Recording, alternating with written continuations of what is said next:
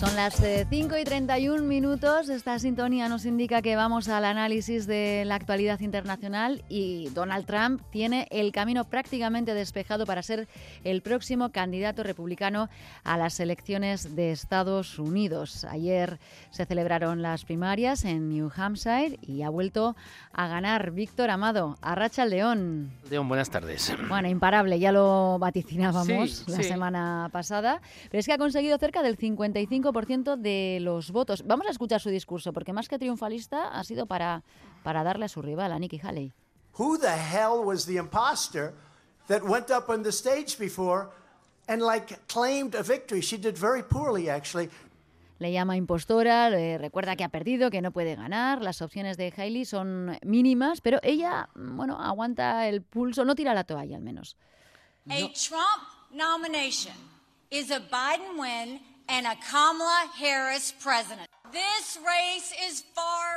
Trump es el único al que Biden puede ganar, dice, y subraya que su carrera está lejos de terminar. Quedan docenas de estados por votar y ya lo han escuchado. Va a por el siguiente, a por Carolina del Sur. En realidad, eh, antes están los caucus de Nevada el 8 de febrero, pero Trump es el único que compite en ellos, así que tiene asegurados todos los votos. Este es eh, eh, el contexto, ¿no? el punto en el que nos encontramos. Imparable Trump. Sí, la verdad es que, mm, en fin, era lo que todos se preveía, pero sí que es cierto que en estas eh, primarias la diferencia, si en las de eh, Iowa, pues en fin, la cosa fue de barrer, pues mm. aquí hay que reconocer que son creo que 10 puntos de diferencia o algo menos. Es decir, que Nikki Haley ha tenido, ha tenido digamos, eh, votantes y ha tenido apoyo. está claro que la proyección que hay, y más sobre todo el, el supermartes, pues es de que evidentemente Trump gane. Y entonces aquí la gran pregunta es que yo creo que por eso está muy enfadado Donald Trump, eh, eh, ¿qué, papel quiere jugar Nikki Haley, ¿no? si sigue y va a perder. Desde el punto de vista de Trump, Trump lo que eh, piensa que Nikki Haley lo que le está haciendo es la campaña un poco a Biden, ¿no? Es decir, intentar arrastrar a, los votantes más moderados de los republicanos a que, a que, voten, voten a Biden. Y la verdad es que Nikki Haley em, eh, puede tener algo de razón, algo, cuando dice que posiblemente Trump sea el único candidato republicano, claro, el otro, el otro es ella, que al, que al que Biden puede ganar, ¿no? Eh, pero sí que hemos dicho que alguna vez si no recuerdo mal, es que los demócratas eh, se sienten mejor con Trump como candidato, sin dudar, sin dudarlo, porque seguramente puedan arrastrar voto republicano que sea claramente anti-Trump, ¿no? Entonces, bueno, eh, Haley eso lo ve claramente, lo ve claramente y, por ahí le, le, está dando. Algunos especulan con que, que si Haley está forzando la máquina para seguir, para que le nomine como vicepresidenta. Se están eh, cruzando acusaciones duras, fuertes, pero bueno, la política ya sabemos que, que, puede dar para esto y para lo contrario, ¿no? Veremos a ver, pero bueno, yo creo que cabe pocas dudas eh, y creo que no nos equivocaríamos al decir que el candidato republicano para las elecciones a, la Casa Blanca será Trump. Está por ver hasta dónde juega Nikki Haley, ¿no? A ver qué es eh, lo que está buscando, como decías, porque la vicepresidencia quizá está ya eh, pactada con Ron DeSantis, ¿no? Que se retiró de em, repente. No, eh, no necesariamente. Yo no, no, no, no, no necesariamente. No sé. No, no. está Ramasawi también, que era el, que se, que es, vamos, que él, se postuló a sí mismo, le dijo a Trump que quería ser su vicepresidente. No ha dicho nada Trump todavía mm, aquí va a depender mucho el, puesto de vicepresidente lo estamos viendo con Kamala Harris pero históricamente ha sido solo ha habido prácticamente un vicepresidente que después de unas elecciones se haya presentado eh, a, presidente y haya jugado un papel importante, que no fue Biden. Biden, antes de Biden estuvo Hillary Clinton, que perdió. Biden fue después. Pero fue el caso de, del vicepresidente de Bill, Clinton, este, Al Gore, que este sí que, bueno, sí que estuvo a punto de ganar las elecciones. Ahí hubo un, un recuento en Florida bastante sospechoso, ¿eh? y aquello sí que estuvo muy, muy, muy, muy tight y muy, muy, muy, muy ajustado, ¿no?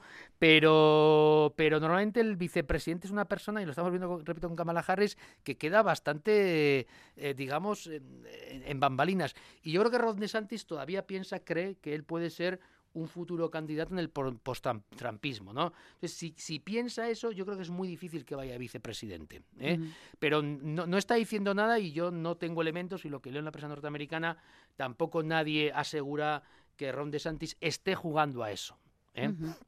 Bueno, pues eh, veremos, por cierto, la proyección que, que, se le auguraba a Kamala Harris y, dónde ha quedado. Eh, pues de momento tampoco Biden ha dicho cuál va a ser su ticket. O sea, mm. no ha dicho todavía quién le va a acompañar. ahí sí que quizás Kamala Harris...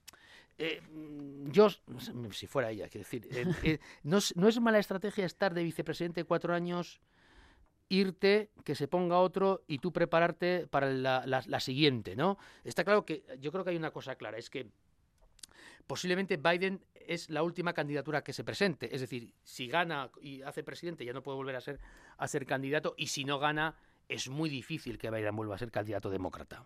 Por lo tanto, igual Kamala Harris está haciendo esos cálculos que he dicho antes, es decir, he estado cuatro años, sé cómo funciona todo, puedo ir con esa experiencia haber sido vicepresidenta, que es lo que hizo Biden, y dentro de cuatro, estos cuatro años me quedo en mi casa o, o salgo elegida representante y dentro de cuatro años me presento ya a las primarias demócratas pues para ver si salgo elegida. Y tengo ese background de decir que he sido vicepresidente. Es decir, es lo que hizo Biden. ¿eh? Es lo que hizo Biden. Por lo tanto, bueno, es un elemento que si se sabe jugar puede ser puede ser muy, muy digamos, muy bueno eh, como experiencia, pero evidentemente la vicepresidencia en los Estados Unidos se queda en un segundo plano. También es cierto que se queda en un segundo plano para nosotros, que no seguimos la política norteamericana día a día, pero bueno, eh, en fin, no, no, no tanto en los Estados Unidos. En fin, veremos a ver. Yo me sorprendería que, que Kamala Harris repitiera como vicepresidenta, me sorprendería. ¿Mm? Bueno, pues eh, veremos qué ocurre. Demócratas, republicanos, en los republicanos, la próxima cita es en Nevada, donde Hailey no está inscrita en los, en los caucus. Nada, eso se lo va a llevar eh, eh, Trump. Los, los, por cierto, que los demócratas han hecho también primarias, que ni se ha presentado Biden, pero bueno, ha ganado también. Entonces, bueno, aquí ya estamos. Aquí sobre todo va a ser el supermartes, el 5 de marzo, que es el que va a decidir va a decidir, ya va a dar la, lo que es la, sería la, la, puntilla final, ¿no? A partir de ahí, pues bueno, todo lo que se espera además son territorios de alguna manera mm, que, son favorables a Trump. Sí que es cierto que hay unos territorios donde las primarias dejan votar también a los, a los que no son Ah, digamos, afiliados, y en los caucus también algunos. Aquí hay una mezcla, lo que viene ahora es una mezcla entre caucus y primarias, cosa que el otro día ya explicamos y que no voy a redundar mm. porque es un poco lioso, pero hay, hay, ese, ese, ese, juego de primarias y caucus que no son, no son lo mismo, pero pueden tener los, los las mismas consecuencias, ¿no? Mm, nos pregunta un oyente, eh, con cierta ironía, dice, ¿verdaderamente hay alguna diferencia entre demócratas y republicanos? Me parecen iguales. Claro, aquí tendríamos que decir que depende quién sea el candidato, entre, eh, entre Trump y Biden. Depende que sea el candidato y, en fin. Pero claro, Kylie Biden, Biden, pues eh, hay... En fin, sí, sí, sí, sí que hay, sí que hay diferencias. Pero bueno, todo también aquí depende de que de cada uno, de, cada oyente, ¿no? de, de, de, que, de que entienda por ser igual, ¿no? Eh, mm. Que es que, en fin, eso es todo muy discutible, pero sí que hay que, yo desde mi punto de vista creo que no, que hay diferencias entre republicanos y demócratas históricamente. Otra cosa es que, evidentemente, entre Trump y, Biden hay muchas diferencias en lo personal y en lo ideológico. Posiblemente entre, entre, entre Nikki Haley y, Biden hubiera menos. Pero también las hay diferencias entre, entre dos demócratas que son eh, Biden y, y, Sanders, ¿no?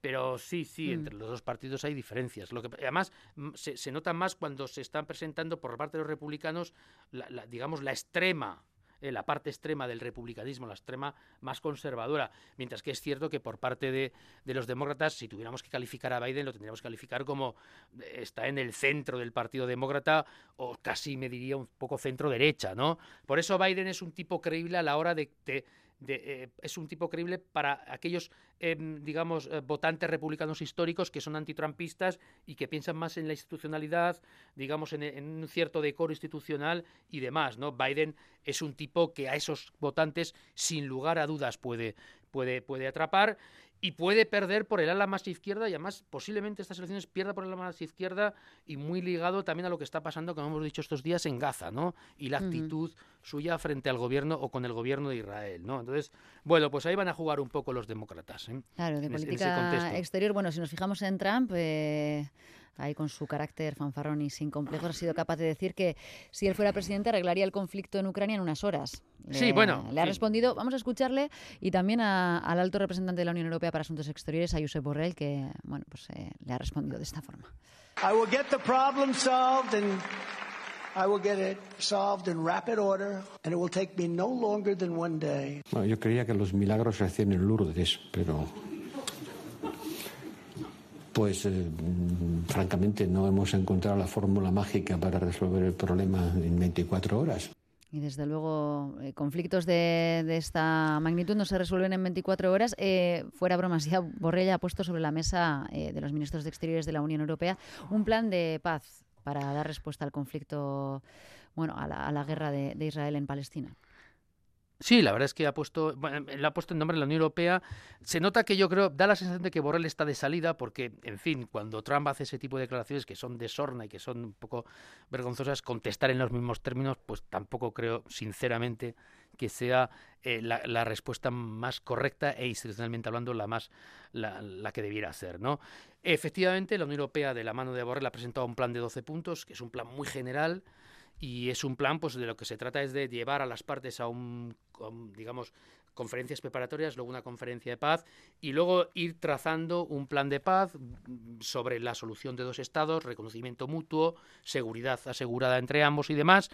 Y sobre todo una de las eventualidades que tendría, una de las novedades es que em, también paralelamente se iría trabajando entre las potencias que acompañan ese plan y se irían tomando decisiones para que en el caso de alguna de las partes no firmara el, acuerdo final, cuál sería la actitud unánime de todos esos acompañantes respecto a eso, ¿no? Básicamente detrás de lo que está detrás de esta cláusula final, lo que Borrell está diciendo que la Unión Europea quiere decir es que si se llega a un final de, de los acuerdos de paz y Israel no los quiere firmar al final, que todos los que han acompañado ese proceso pues reconocieran a la Autoridad Nacional Palestina o a, Palestina como Estado. ¿eh? Eso es básicamente lo que de forma muy edulcorada, como se hace en diplomacia, está diciendo Biden. Que eso funciona también como una forma de presión a Israel, porque en el sentido de que le dicen, mira Israel, firmes o no firmes unos acuerdos de paz definitivos, el resto de la comunidad internacional va a reconocer el Estado palestino. Esto podría ser muy fuerte Perral en el caso de que todos los que acompañaran, es decir, Estados Unidos incluida, reconocieran de, forma unilateral al, Estado palestino. Esto a día de hoy, no solo Estados Unidos, sino algunos Estados europeos, veo muy difícil que reconozcan unilateralmente al Estado palestino. Y aquí hay dos cosas. Y aquí el, problema es Borrell también, ¿eh? desde mi punto de vista de la diplomacia europea. Es decir, eh, Borrell está jugando un papel muy marcado y eso está inhabilitando a él como persona, pero por tanto a la Unión Europea también, porque su persona y el cargo van juntos, para, digamos, ser visto como un, socio creíble, un mediador eh, eh, asumible por las dos partes, ¿no? Y esto es un problema gordo que, tiene la Unión Europea. ¿eh? Y, que va muy ligado a la persona de Borrell. Así, es, esta es mi, mi perspectiva. Mm, claro, la diplomacia israelí dice que, está perdiendo la confianza en, hmm. Borrell y, no se fía de, este. Claro, mm, la diplomacia israelí siempre va a decir lo mismo, que somos, que tenemos una visión desequilibrada, que dice de ellos, y pide una visión más equilibrada. Tú puedes defender eh, la misma posición que está defendiendo Borrell y lo mismo, pero de otra manera, mucho más institucionalizada y sin hacer feos. Porque a ti lo que te interesa no es tanto es tu posición personal y que se quede marcada, sino que la Unión Europea siga teniendo peso, peso en la negociación, que sea creíble. Si una de las partes, que en este caso es Israel, te va diciendo que ya no confía en ti, te está desactivando. Es decir, todo el trabajo que está haciendo Borrell de los 12 puntos, si Israel ya no asume a la Unión Europea como un interlocutor válido, sirve de poco. Sirve de poco. Entonces, claro, estos puestos en política internacional, pues lo que he dicho antes un poco la respuesta a Trump, piden también que, muchas veces te tienes que morder mucho la lengua y decir lo que piensas, pero de una manera muy diplomática y muy y a veces Borrell en estos asuntos, pues desde mi punto de vista, esto es una opinión eh, muy personal, pero creo que bastante clara y, fácil de ver, pues no está, no está llevando esa posición institucional de la Unión Europea de la manera que, digamos, un puesto de ese tipo, repito desde mi punto de vista, pues exige o debiera ser. ¿eh? Repito para decir lo mismo que está, que está diciendo, es decir, yo no digo que no, que no, haya, que, no haya que decir lo que dice sino otra cosa, en, en, diplomacia, cómo lo dices y cómo lo haces. En diplomacia eso es muy importante, las formas. Esto es lo que dice Borrell. El ministro israelí nos ha explicado sus proyectos de islas artificiales de frente a la, la, costa de Gaza y de conexiones ferroviarias con la India, fundamentalmente, que además parece ser que ya las había imaginado hace siete años, o sea que no, no tenía mucho que ver con la discusión que nos preocupaba. este es el tono después de es que, es, que, es que tiene razón en lo que dice Borrell. eh, presentar eso, y además al ministro ya le conocemos, los que conocemos Israel, en fin, es un personaje. Pero claro, tú tienes que mantener la institucionalidad de cara afuera. Tú dentro en la reunión, que suelen ser muy francas, y el término franco en términos diplomáticos quiere decir que se han llamado de todo, tú le puedes decir, ¿pero tú de qué vas? ¿Tú estás tonto o qué? Así. Pero luego fuera tú tienes que decir, pues bueno, nos ha presentado que unas proposiciones, si lo sabe perfectamente por unas proposiciones pues que eran pensamos que eran un poco, bueno, que no, que no daban a lugar, en cualquier caso siempre em, las aportaciones son dignas de ser consideradas, en fin, el lenguaje diplomático tiene, tiene capacidad de decir, de, de digamos, de mandarle a paseo a una persona mm, de forma muy educada y que sobre todo el público no tenga la sensación de que el tono que le estás contestando pues eh, es una especie de falta de respeto, ¿no? Y mm. entonces, claro, uno tiene que saber cuando es mediador, cuando es un personaje como Borrell, que, ¿Qué, interlocutores tiene? Evidentemente, la parte palestina está con Borrell a tope, pero claro, eso es relativamente fácil. Lo complicado es cantarle las 40 a Israel de una manera que Israel no tenga argumentos para desacreditarte por las formas, por lo menos por las formas. Y yo creo que ahí, desde mi punto de vista, pues Borrell em, em, lo podía hacer mejor. Yo creo que piensa que él no va a seguir ya, porque hay que reconocer, hay que recordar que después de las elecciones europeas de esta primavera, el Parlamento Europeo se van a renovar todos los cargos institucionales. Y bueno, hay que hacer cuentas. Nadia Calviño se ha ido al Banco Europeo de, Desarrollo, se está hablando de, de, de Rivera, de la ministra vicepresidenta, para ser comisaria. Es decir, tantos españoles en puestos comunitarios no puede haber, con lo cual de algún sitio donde entran unos salen otros. Entonces, bueno, eh, es probable que también Borrell esté jugando a eso. Pero bueno, las consecuencias eh, son también para la Unión Europea. Todo es eh, estrategia y saber eh, manejarla. Sí, sí, sí, sí. En, estos, en estos ámbitos es muy las formas son muy importantes, son muy importantes, eh, aunque pensemos que no, pero en diplomacia sí. Bueno, ahí está el contenido, ese plan que consta de, de 12 puntos, complicado, complicado de, de, aceptar, tal y como nos ha explicado Víctor Amado. Veremos cómo se desarrollan los acontecimientos y, y contigo lo analizamos, Víctor, la próxima semana. Muy es bien. Que ricasco. Suey,